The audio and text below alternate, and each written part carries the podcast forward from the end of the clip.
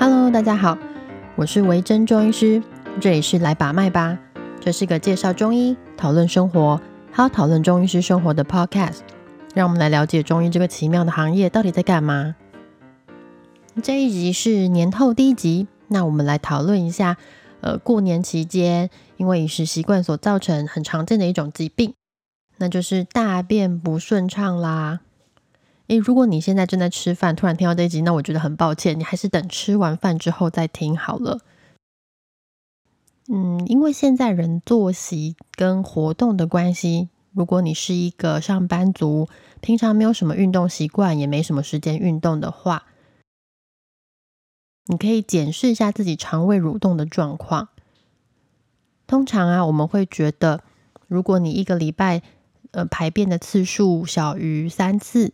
你可能两三天才大一次，或者是说你每次解便的时候都觉得解的很不顺畅，或者是排便会痛不舒服，便便出来的时候会很硬，严重一点可能会像羊大便这样一颗一颗的，或者是有些人总是觉得细细的，夸张一点的我还曾经遇过，可能两三个礼拜才会解一次便便的这一种，那这个大概就是毋庸置疑的便秘啦。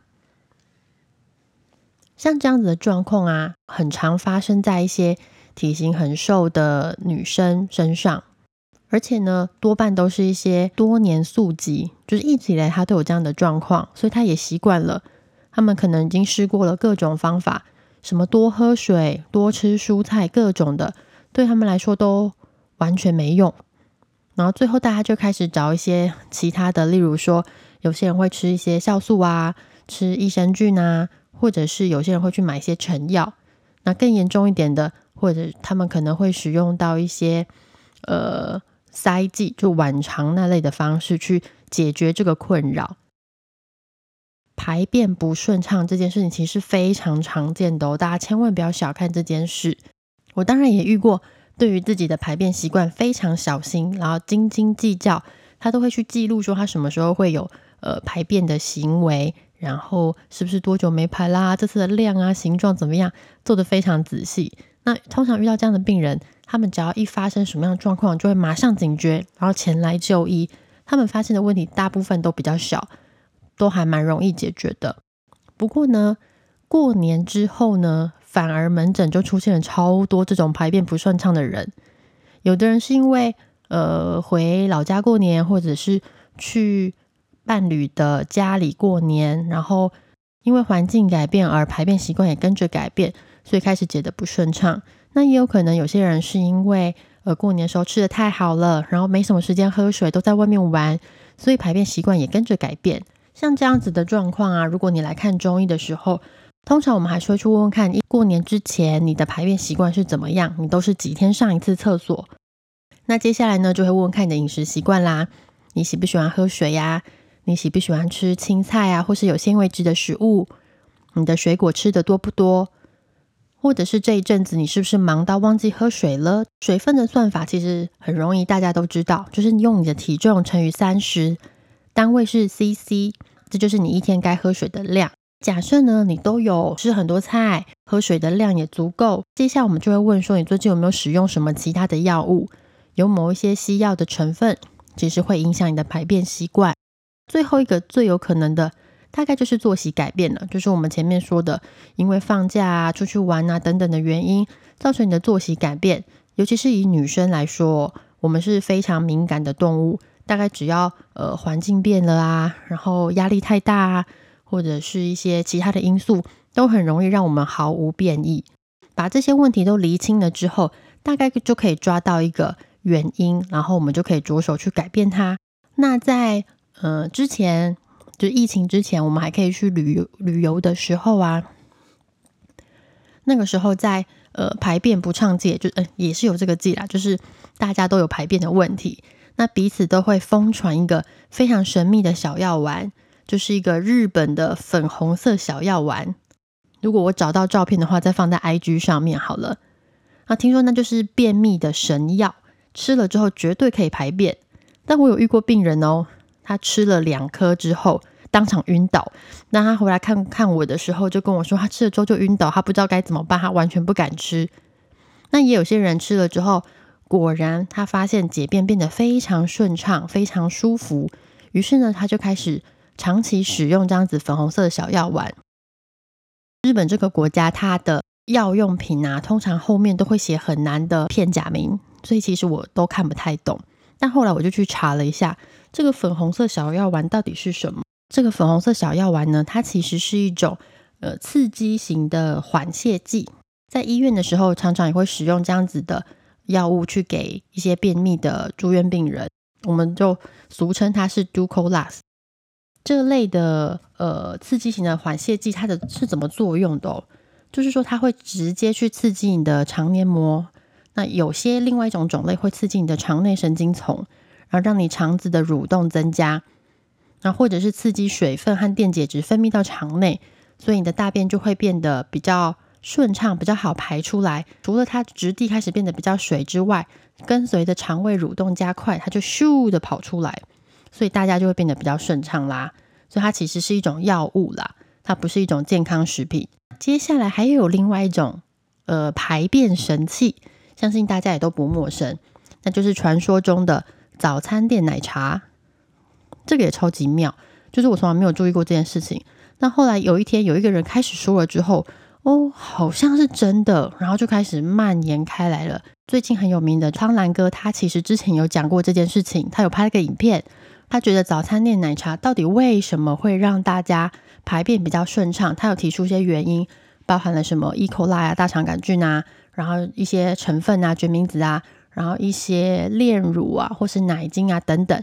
大家如果有兴趣的话，可以去找这个影片来看，听起来的确是蛮有道理的哦。像这样子的患者，其实在来诊间的时候，开泻药反而是其次，最重要的我们会去关心他的饮食习惯跟生活状况。大部分人只要调整了饮食习惯，然后解决了生活中的压力之后，他的便秘问题都可以获得改善。例如说啊，像纤维质这种东西呀，根据研究，你一天至少要吃到二十到三十五克。你说你很难判断，假设你是吃便利商店啊，或者是一些便当店现在的那种健康便当，他们通常后面的那个饮食表都会告诉你说，这一份食物含有几克的纤维质。这可以大概做一些参考。第二个就是说啊，早上是一个肠胃运动比较快的时间，这是我们自己的生理机制。如果在这个运动比较快的时候，你吃了点东西，加上一些咖啡因的刺激，其实比较容易排便。建议大家，如果你要养成一个固定排便的习惯，早餐之后是个好选择。那接下来呢，就是某些水果啊，其实对于排便是蛮有帮助的。说纤维质类很多的水果就太抽象了，我们就简单列举两个。像 Up to Date 上面是建议大家可以吃柑橘类的水果，什么橘子啊、柳丁啊之类的，这些都算。那另外一个很有名就是黑枣，大家应该有听过什么黑枣精嘛？我有很多病人跟我说黑枣精很有用。嗯，没错，黑枣也是根据研究发现可以让你便便更为顺畅的一种食物，所以大家可以试试看。那接下来就是一些酵素啊、益生菌，不过这些都算是在健康食品类的，所以大家在挑选的时候。就要自己注意啦。